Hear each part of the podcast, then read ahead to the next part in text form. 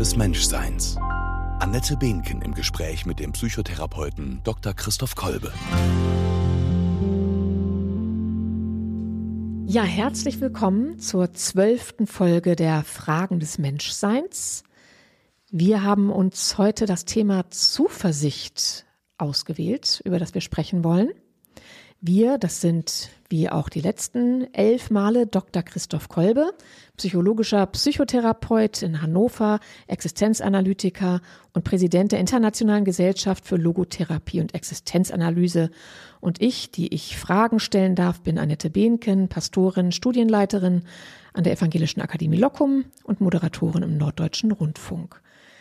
Ja, das Thema Zuversicht, diese Frage nach der Zuversicht stellt sich auch angesichts der oder unter den Eindrücken des ähm, Kriegs in der Ukraine. Zum einen sehen wir zurzeit jeden Tag in den Nachrichten viele Menschen, die allen Grund haben, jede Hoffnung und Zuversicht zu verlieren. Und wir erleben auch, wie schwer es für uns selber ist, auch wenn wir mehr Beobachter sind des Ganzen und nicht unmittelbar betroffen wie, ja, wie uns das zusetzt, das mit anzusehen, sind sicherlich auch in unseren eigenen Werten sehr angegriffen, haben vielleicht auch Angst vor einer Eskalation. Ähm, und da kann man schon mal fragen, wie behalten wir die Zuversicht angesichts dieses Leides, das wir sehen, angesichts der sinnlosen Gewalt, das ist ja eigentlich fast tautologisch sinnlose Gewalt, angesichts der Angst vor Eskalation des Krieges, einer atomaren Katastrophe. Man kann noch viel mehr fragen, wie schaffen das die Menschen, die unmittelbar diesem Leid in der Ukraine ausgesetzt sind? Wie schaffen die es, Zuversicht zu behalten oder haben sie nicht auch jedes Recht, jegliche Zuversicht zu verlieren? Das wollen wir heute umkreisen und erforschen und ähm, erstmal schauen, was meinen wir eigentlich mit diesem Wort Zuversicht? Ich habe einfach mal ähm, eine Internetsuchmaschine gefragt, was das Gegenteil von Zuversicht ist. Manchmal erschließt es sich ja auch darüber. Mhm. Habe ganz viele Worte gefunden, die das Gegenteil von Zuversicht bezeichnen sollen, nämlich Misstrauen, Pessimismus, Resignation, Hoffnungslosigkeit, Verzweiflung, Angst, Skepsis, Unmut, Feigheit, Furcht, Mutlosigkeit, Ängstlichkeit, Fracksausen, Schiss, Bammel, Muffensausen, wenn man das liest, könnte man ja fast denken, hat Zuversicht auch was mit Mut zu tun? Oder wie würdest du beschreiben, was Zuversicht ist? Ja, herzlichen Dank für diese schönen weiten Bogen und diese verschiedenen Differenzierungen. Du machst uns damit schon gleich deutlich, dass das Thema Zuversicht sehr verwandt ist mit anderen Themen. Du hast es jetzt vom Gegenteil her gesagt. Man könnte auch sagen, es ist verwandt mit Hoffnung, es ist verwandt mit einem positiven Blick, äh, es ist verwandt mit Vertrauen und äh, wie du schon sagst, auch mit Mut. Und Mut ist, würde ich sagen, die Kraft, die wir in der Zuversicht äh, dann zur Verfügung haben, aus der heraus wir diese Zuversicht leben und wagen. Mhm. Die Kraft, aus der heraus wir die Zuversicht leben und wagen ich frage mich, kann man, können wir eigentlich so ganz allgemein nach Zuversicht fragen oder muss man da nicht sehr individuell gucken, weil es ja, weil auch das Leid, das, das nach Zuversicht fragen lässt, so individuell unterschiedlich ist. Ne? Also wir leiden auf unsere Weise zurzeit vielleicht, wenn wir das Leiden mit ansehen in den Nachrichten oder haben auch äh, tausend andere Gründe zu leiden, Krankheiten, Schicksalsschläge, Verluste. Ähm, da ist dann ist man dann direkt betroffen oder die Menschen in zum Beispiel Mariupol sind direkt betroffen. Muss man da nicht auch unterscheiden, ob man, ja, ob man Leiden mit, mit aushält oder ob man es selbst direkt am eigenen Leib erfährt? Na, ich denke, das Wesentliche in der Zuversicht ist, dass sie Wirklichkeit nicht leugnet. Aha. Also Zuversicht heißt nicht, äh, die Dinge durch eine rosarote Brille zu sehen oder sie immer nur mit einem optimistischen Ergebnis zu versehen. Das ist überhaupt ein großer, wesentliches Moment der Zuversicht, dass sie nicht auf ein Ergebnis ausgerichtet ist. Mhm. Das ist ein ganz wichtiger Gedanke, sondern dass Zuversicht im Grunde auf eine, es ist ja ein Gefühl, aber mehr noch eigentlich eine Haltung. Aha. Zuversicht ist eine Haltung. Und die Frage ist, worauf gründet sie? Ja. Und sie gründet im Grunde darauf, dass ich in dem, was ist und auch in dem, was zukünftig sein wird, Möglichkeiten sehe. Aha. Und diese Möglichkeiten werden mir zur Verfügung stehen, um ähm, zum Beispiel etwas auszuhalten, was ist. Und deswegen ist die Zuversicht weniger auf ein spezielles Ergebnis oder eine spezifische Idee gerichtet. Das ist bei der Hoffnung übrigens ein bisschen anders. Mhm. Die hat noch viel stärker auch einen Ausblick auf etwas Spezifisches hin. Mhm. Die Zuversicht mh, äh, wurzelt eigentlich mehr in unserer Wahrnehmung unserer Möglichkeit und der Tatsache, dass wir innerhalb der Gegebenheiten wirksam sein können. Ah ja, also es okay. wird für mich einen Weg geben, damit umzugehen. Oder mhm. das, was ich da, auf, auf, auf das ich jetzt vertraue, das ähm, gibt mir eine Kraft und Energie, aus der heraus ich zuversichtlich sein kann, selbst wenn es am Schluss dann anders ausgeht, als ich es mir erhofft habe. Ja, interessant, eine Haltung ähm, und die Möglichkeiten zu sehen. Ich kann aber auch gut verstehen, dass es Menschen gibt, die so viel Ohnmacht und Zerstörung erlebt haben, ja. dass sie sagen, ich habe da überhaupt gar keine Zuversicht, ich sehe gar keine Möglichkeiten mehr ja. oder die Kraft geht mir auch abhanden, mich noch aufzubäumen und Möglichkeiten in meinem Kopf oder meiner, meiner Seele irgendwie mhm. ähm, Raum zu geben.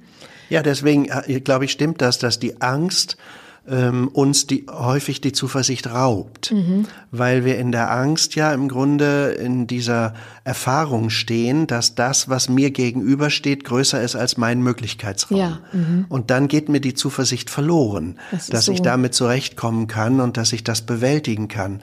Und deswegen äh, wiederum überwindet die Zuversicht Angst.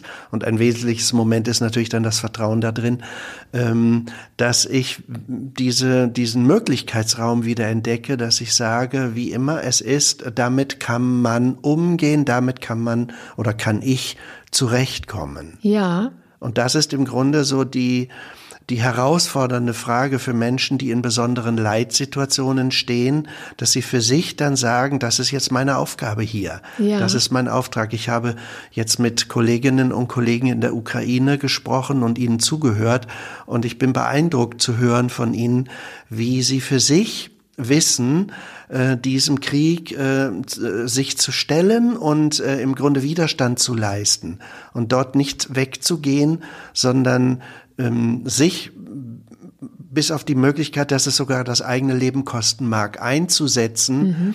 um das Land zu verteidigen, um Menschen beiseite zu stehen. Mhm. Das ist das, was ihnen wichtig und wesentlich ist.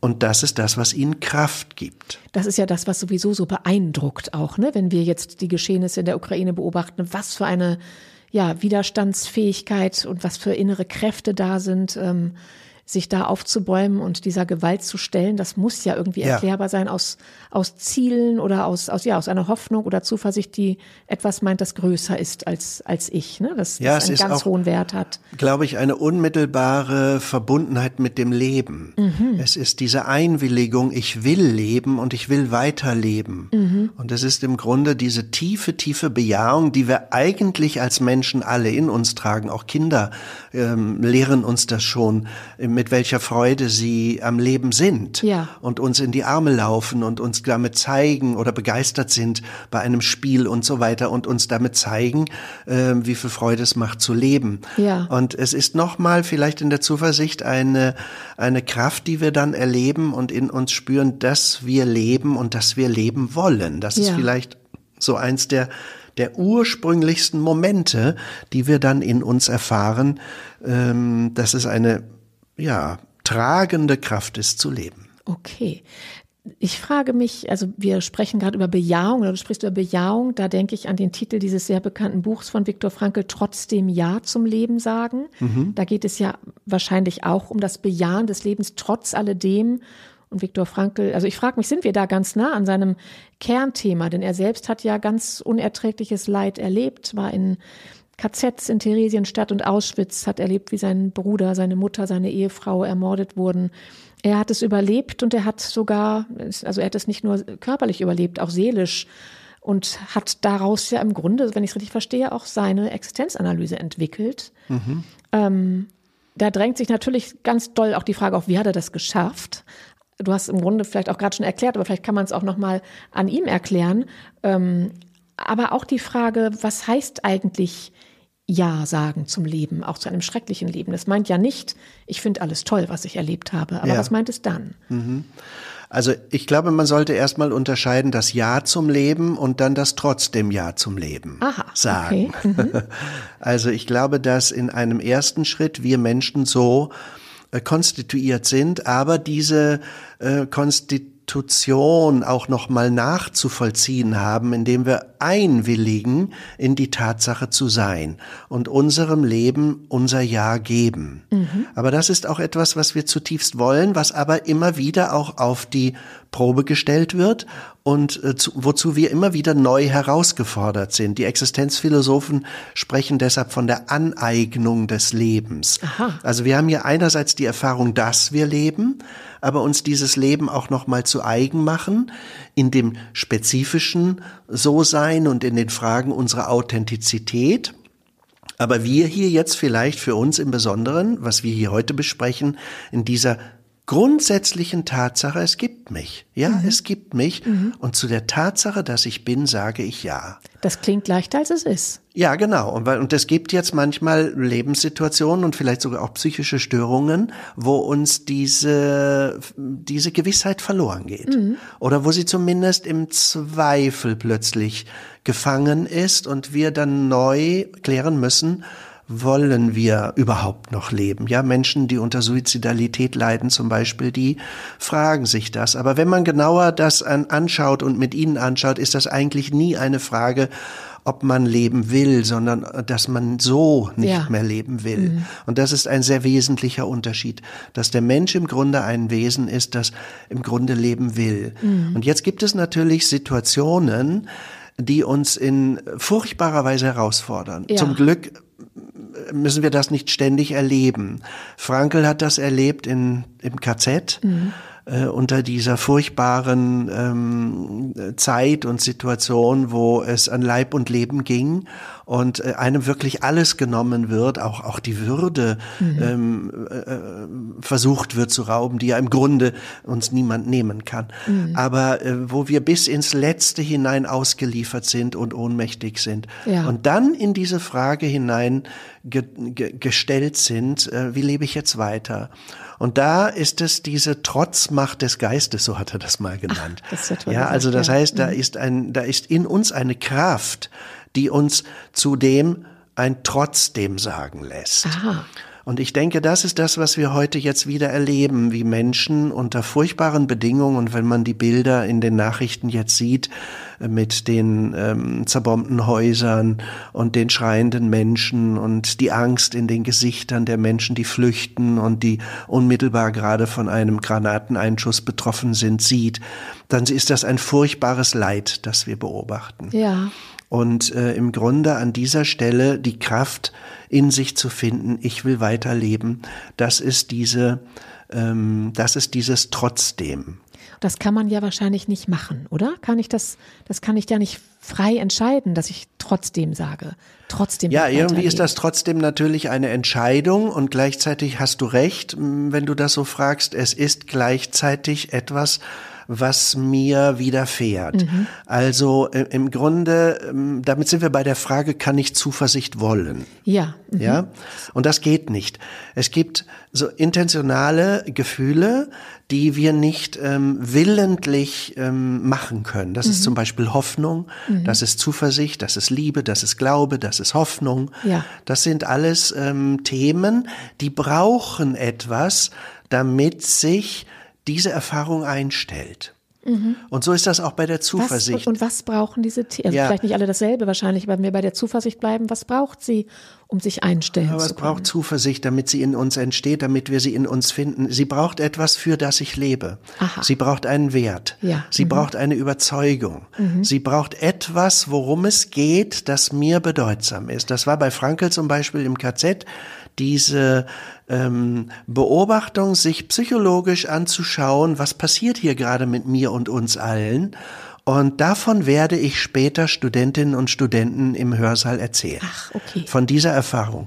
Und jetzt im Grunde von solch einer Idee getragen zu sein und zu sagen, die trägt mich für den Moment durch, dass ich das aushalte, was ich erlebe.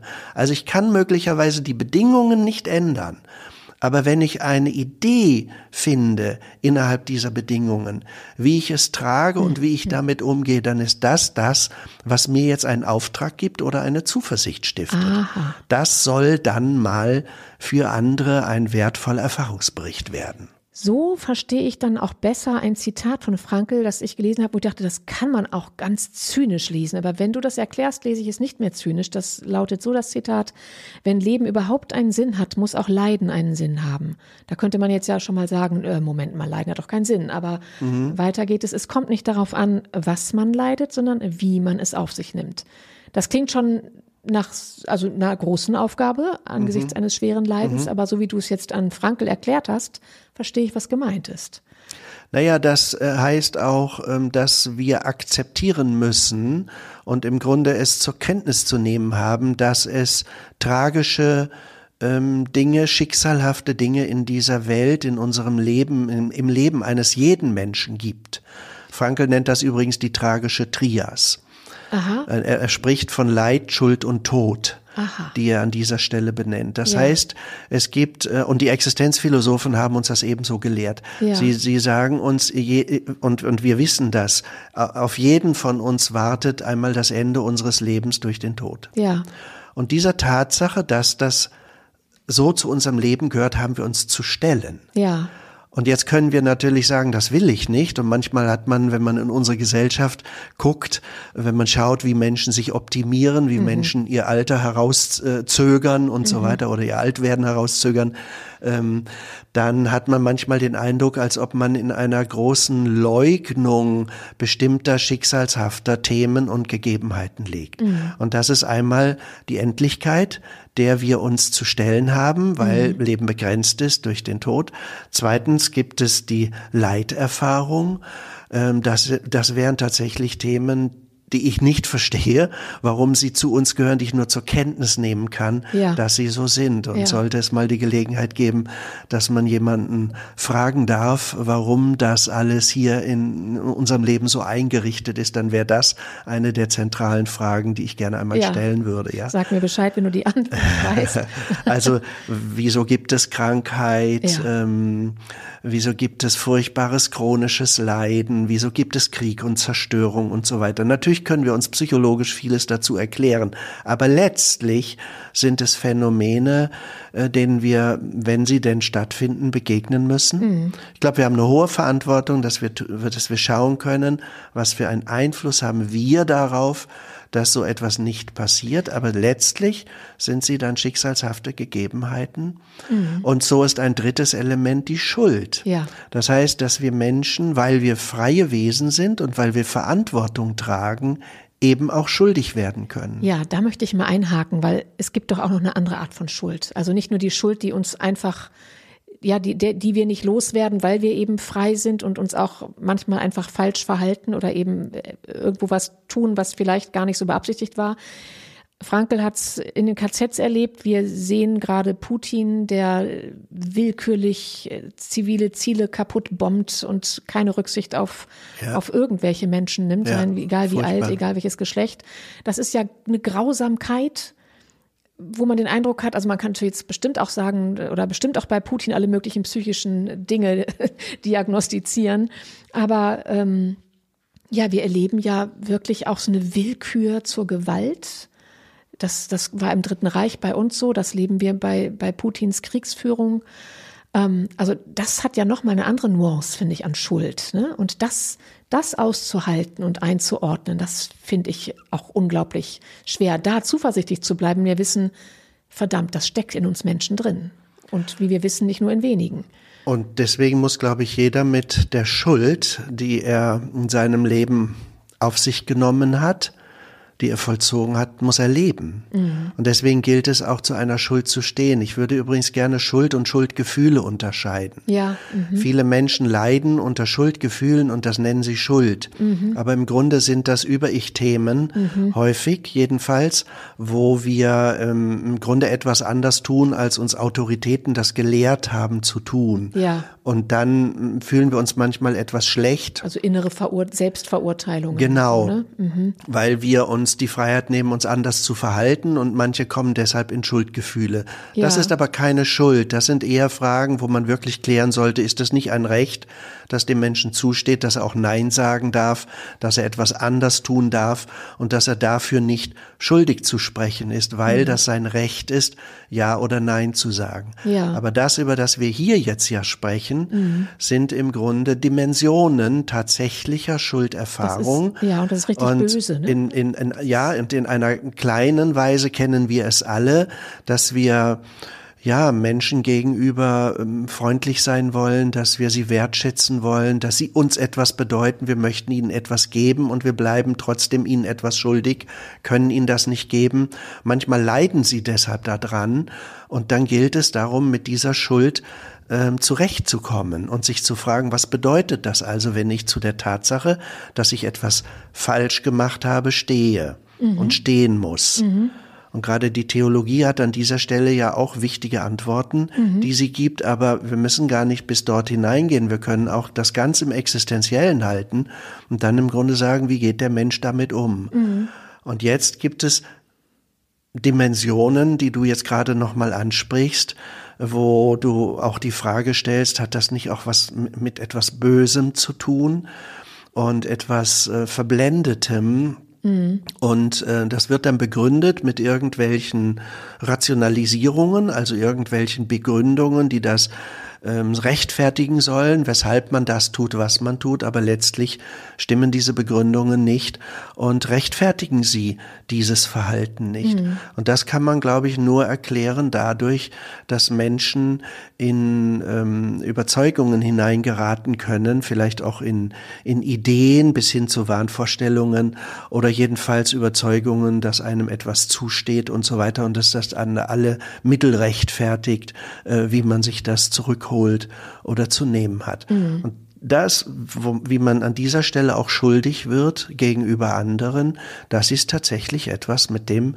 man leben muss mhm. und das man mhm. tragen muss. Mhm. Und deswegen muss das jeder Mensch, glaube ich, für sich fragen, ob das richtig ist, was ich da tue. Und da sind wir beim, bei dem Thema des Gewissens. Ja, ja. Das ist wahrscheinlich mhm. jetzt ein zu großes Thema ja. für, für unsere Folge hier, aber ja. letztlich gibt es äh, die Schuldfrage nicht ohne äh, die Gewissensfrage. Ja. ja. Und das Gewissen, äh, man kann natürlich ähm, nicht auf sein Gewissen hören. Ja, das ja, man kann es überhören. Und dann meint man Dinge tun zu dürfen und zu können, ja. obwohl sie furchtbar sind. Ja.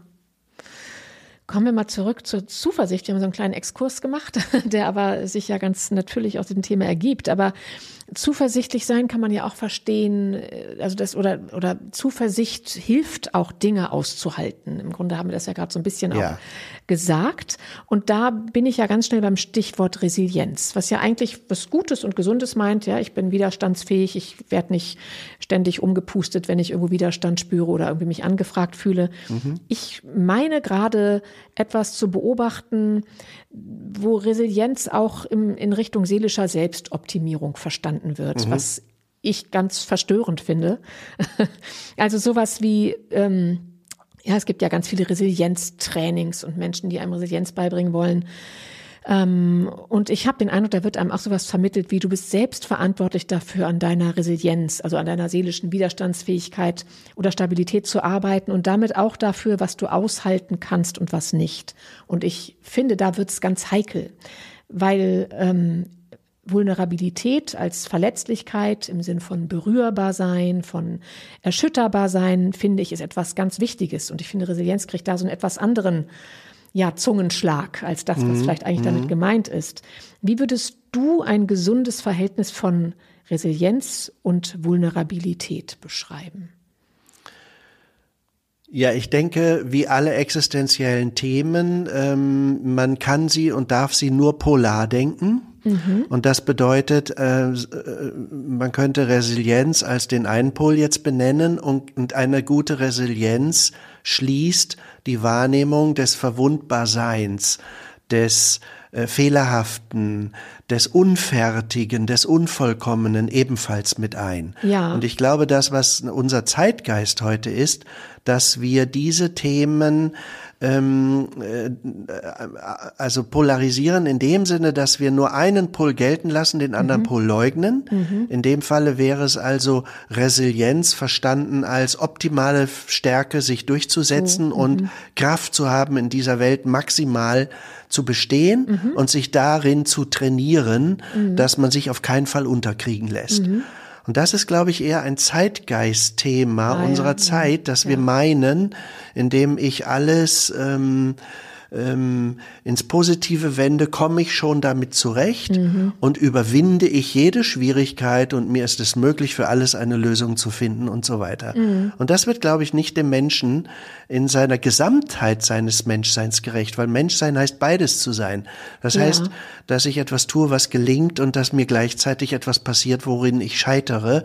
Und das habe ich, glaube ich, beides gleichzeitig anzuerkennen. Ja. Etwas anderes ist es, wie komme ich aus einer Ohnmacht heraus und wie finde ich in eine gute Selbstwirksamkeit, wie finde ich in eine gute Kompetenz, mhm. um mit diesem Leben zurechtzukommen. Das ist eine, finde ich, völlig andere Frage. Ja. Und darum kann man sich kümmern. Mhm. Und eine gute Resilienz wurzelt darin, dass Menschen im Grunde zum Beispiel Hoffnung haben, mhm. dass sie Gründe haben, für die sie leben. Dass es Überzeugungen gibt, die ich für bedeutungsvoll halte, also sinnstiftende Überzeugungen, die ich für bedeutungsvoll halte die mir Zuversicht eben schenken und äh, Kraft geben, mit einer Situation umzugehen.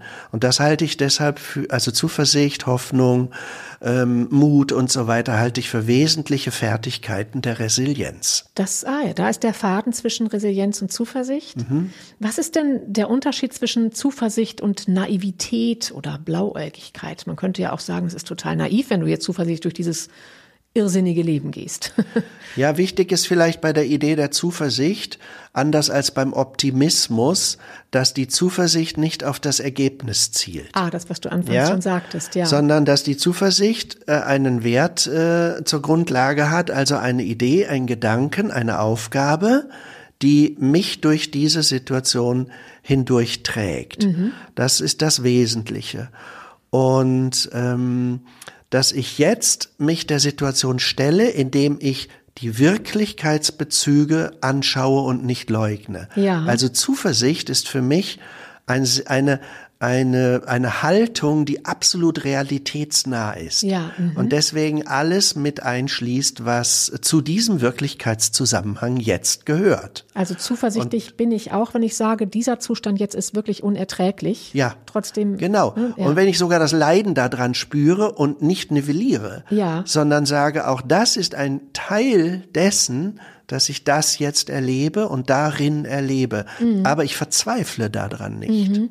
Mhm. Es ist letztlich eine Idee, dass ich trotzdem hindurchgehen kann und dass ich eine Kraft in mir finde, mich dem zu stellen. Das mhm. würde ich sagen, ist ein maßgebliches Moment der Zuversicht. Mhm. Der Optimist würde eher sagen, es wird schon gut ausgehen. Ja. Da bin ich ein bisschen vorsichtig, weil das können wir. ja, genau, das können mhm. wir bei vielem nicht ohne weiteres so sagen. Mhm. Ja. Ich frage mich gerade, wenn ich so gucke, dass wir ja offenbar, so scheint es zu sein, zurzeit einen unglaublichen Höchststand an psychischen Erkrankungen, an, an Erschöpfungssymptomen, Burnout-Symptomatiken, Depressionen, Herzrasen, Tinnitus und so weiter haben, ähm, was ja auch auf diese, ja, diesen Zustand unserer Gesellschaft zurück, zu, zurückgeführt wird, den, ähm, den man auch so als rasenden Stillstand beschreibt. Paul, Paul, wie heißt der? Paul Virilio hat es so genannt. Ähm, also er vergleicht es mit einer Rolltreppe, die mit zunehmender Geschwindigkeit nach unten fährt und wir versuchen, sie hochzulaufen. Mhm, mhm. Rasen also wie irre, treten aber nur auf der Stelle. Mhm. Und das mhm. ist ja ein Gefühl, das ganz viele zurzeit haben. Mhm. Und nicht ohne Grund klappen gerade reihenweise Menschen ab.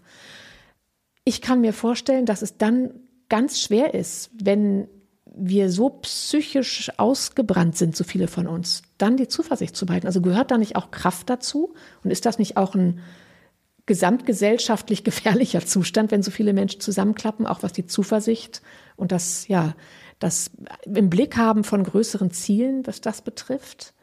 Können wir das dann noch? Haben wir die Kraft dazu noch? Ja, ja, ich glaube, diese Kraft, die geht dann eben irgendwann verloren, weil Ja. wir uns in der Kraft sinnlos quasi verbrauchen. Ja, eine, eine Treppe, die immer schneller für, für, fährt, hoch zu rennen, äh, das werden wir eben nicht schaffen und dadurch wer, schwindet dann irgendwann weil die, die psychische Kraft dann auch am Schluss fehlt und auch die physische Kraft fehlt, ähm, fehlt dann auch oder schwindet dann die Zuversicht. Das heißt, ich glaube, zur Zuversicht gehört selbstverständlich auch eine, eine Psychohygiene Ja. im Umgang mit sich selber. Also, dass man im Grunde mal schaut, stimmen eigentlich die Lebenshaltungen und stimmt es, wofür ich mich da einsetze und wofür ich mich auf den Weg mache? Oder ähm, folge ich hier Idealen und Ideen, die ich noch gar nicht überprüft habe, ob die wirklich richtig sind und gut sind? Jetzt sind wir ja gerade in der fünften Woche des Krieges Ja. des Ukraine-Krieges. Und es wird immer deutlicher, die Einschränkungen ähm, auch von, von Energielieferungen und Ja. Gaslieferungen, insbesondere jetzt durch Russland, thematisiert. Und ich beobachte, wie jetzt immer mehr durch die Zeitungen geht, dass wir uns einschränken müssen und dass wir möglicherweise bestimmten Wachstumsideen und Entwicklungsideen eine andere Idee entgegensetzen müssen, nämlich dass es auch weniger wird. Ja, ist doch, dass aber wir ist doch innehalten. gesund, das ist doch gut. Ja, und das zeigt im Grunde, dass wir in einer Zeit leben, die, glaube ich, in, in einer gewissen, äh, sagen wir mal, Vorstellung von Entwicklung, dass das immer Wachstum ist, dass das immer mehr ist, immer schneller geht, ähm, immer optimaler geht, dass wir, glaube ich, mit dieser Idee an hier ganz, ganz praktisch miteinander erleben, dass die gerade an ein Ende kommt. Das passt zu dem, was der Paul Virilio mit seinem, seinem rasenden Stillstand meint. Er sagt, das ist eigentlich ein Zustand kurz vom Kollaps. Ja. Und vielleicht gibt es auch einen gesunden Kollaps an der Stelle, ne? wo man sagt, so Ja, und es ist ja so, alles, was eine falsche Bewegung hat, wird irgendwann korrigiert durch eine Gegenbewegung.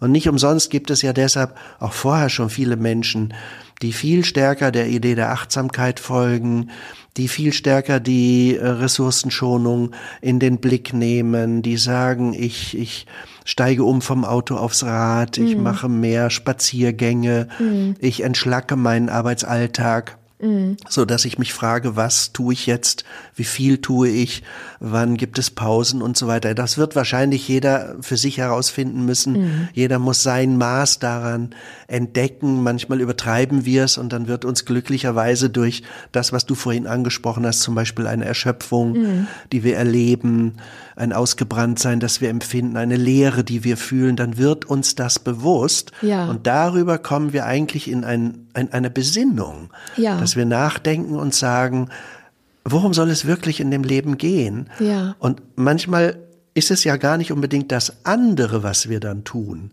aber dass wir uns ein Stück mehr begrenzen und dass wir das, was wir tun, mit einer anderen Bewusstheit, mit einer anderen Verbundenheit Ja, zu genau. diesen Dingen tun. Dass also ein, ein Gespräch nicht nur eben schnell ein Termin ist, weil man den auch noch zugesagt hat, Ja. sondern dass man einen Raum hat, sich auf das Gespräch einzulassen Ja.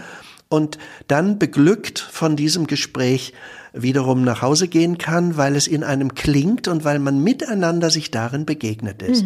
Und da, glaube ich, sind uns einige dieser Momente verloren gegangen. Und die müssen wir, glaube ich, neu gewinnen. Und deswegen sind solche Krisenzeiten immer auch Herausforderungen, uns rückzubesinnen auf etwas, äh, was, glaube ich, im, im, im Alltagstrott, im Alltagstrubel äh, verloren gegangen ist. Ja. Ja. Ähm, ich weiß nicht, ob die Frage total platt und viel zu einfach ist, aber was würdest du jemandem, der zu dir kommt und sagt, ich habe keine Zuversicht mehr im Leben, gibt es einen Rat oder muss man dann erstmal eine Psychoanalyse machen? Warum? Naja, das ist ja eine nicht, äh, nicht, nicht seltene Frage in der Psychotherapie. Ja, ne? Egal jetzt welcher Schule man ähm, hier angehört. Aber ich glaube, viele Menschen kommen, weil sie im Grunde keine, keinen Spielraum, keinen Ausweg mehr sehen, ähm, keine Perspektive haben. Ähm, und äh, übrigens ist ja interessant, ich sage immer, die meisten Leute kommen nicht, weil sie ein Problem haben, sondern sie kommen, weil sie keine Lösung für das Problem haben. Sie haben schon alles probiert, mit so, der Situation -hmm. zurechtzukommen, -hmm. aber sie sind am Ende ihrer Probleme Möglichkeiten. Haben wir alle immer, ne? Ja, also. damit umzugehen. Und deswegen sucht man sich dann Rat bei Menschen, die äh, darin erfahrener sind. Mhm. Also ich glaube, etwas ganz Entscheidendes ist, äh, dass man auf Menschen trifft, die zuversichtlich sind und die Zuversicht haben. Ja. Übrigens, Zuversicht ist nichts, was wir anknipsen können. Ja, gut, dass Auch in der sagst. Therapie. Ja, ja, ja. Kann nicht bei einem anderen Menschen die Zuversicht du anknüpfen. Du weißt nicht, wo bei mir der Zuversichtsknopf sitzt, sozusagen. Genau. Manchmal wünschte ich mir, ich, ich, mhm. ich wüsste das und könnte mhm. dann viel schneller anderen sagen, so schaltet ihr den wieder an. Sondern das bedeutet ja, ich muss das finden. Der andere mhm. muss das finden, was ihm Zuversicht stiftet. Mhm. Und das ist das, äh, wo wir uns auf den Weg machen. Mhm. Und ich lebe in einer tiefen Überzeugung, dass wir Menschen äh, Zuversicht in uns tragen, wenn wir uns häufig übrigens von Irrtümern befreien. Also ich glaube, dass wir viele Irrtümer in uns tragen. Ich nenne das immer die existenziellen Irrtümer. Mhm. Und ich glaube, dass, dass ein Leben lang wir vor Situationen geraten, die uns mit dem, was wir irrtümlich an die Welt herantragen, als Überzeugung konfrontieren. Ja. Und dann entdecken wir, hier stimmt eine, eine Idee nicht mhm. und die mhm. müssen wir quasi Wirklichkeitsbedingungen anpassen ja. und unsere Haltungen ändern. Ja. Und das heißt für mich auch reif werden. Mhm. Ja, und jetzt geht es im Grunde darum, Menschen zu begleiten. Und ich habe da eine tiefe Überzeugung, dass, dass man zurechtkommen kann mit seinem Leben. Ja. Und ich glaube, dass diese stellvertretende Überzeugung und Hoffnung, die man in sich trägt, für einen anderen Menschen, ein Boden sein kann, auf den er sich zunächst mal mitstellt. Ah, ja, und den mhm, stellt, mhm. stelle ich in gewisser Weise mit zur Verfügung. Ja, mhm. ja? ja.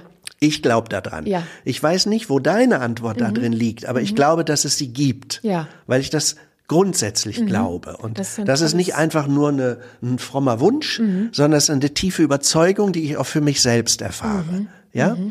So, und jetzt habe ich natürlich zu gucken, wo ähm, sehe ich keine Perspektive oder wo bietet sich in der Welt, in der ich lebe, keine Perspektive. Ja. Und dann kann ich schauen, stimmt das und welche Perspektiven gibt es aber doch. Mhm. Und, und um die kann ich mich kümmern, denen kann ich mich zuwenden.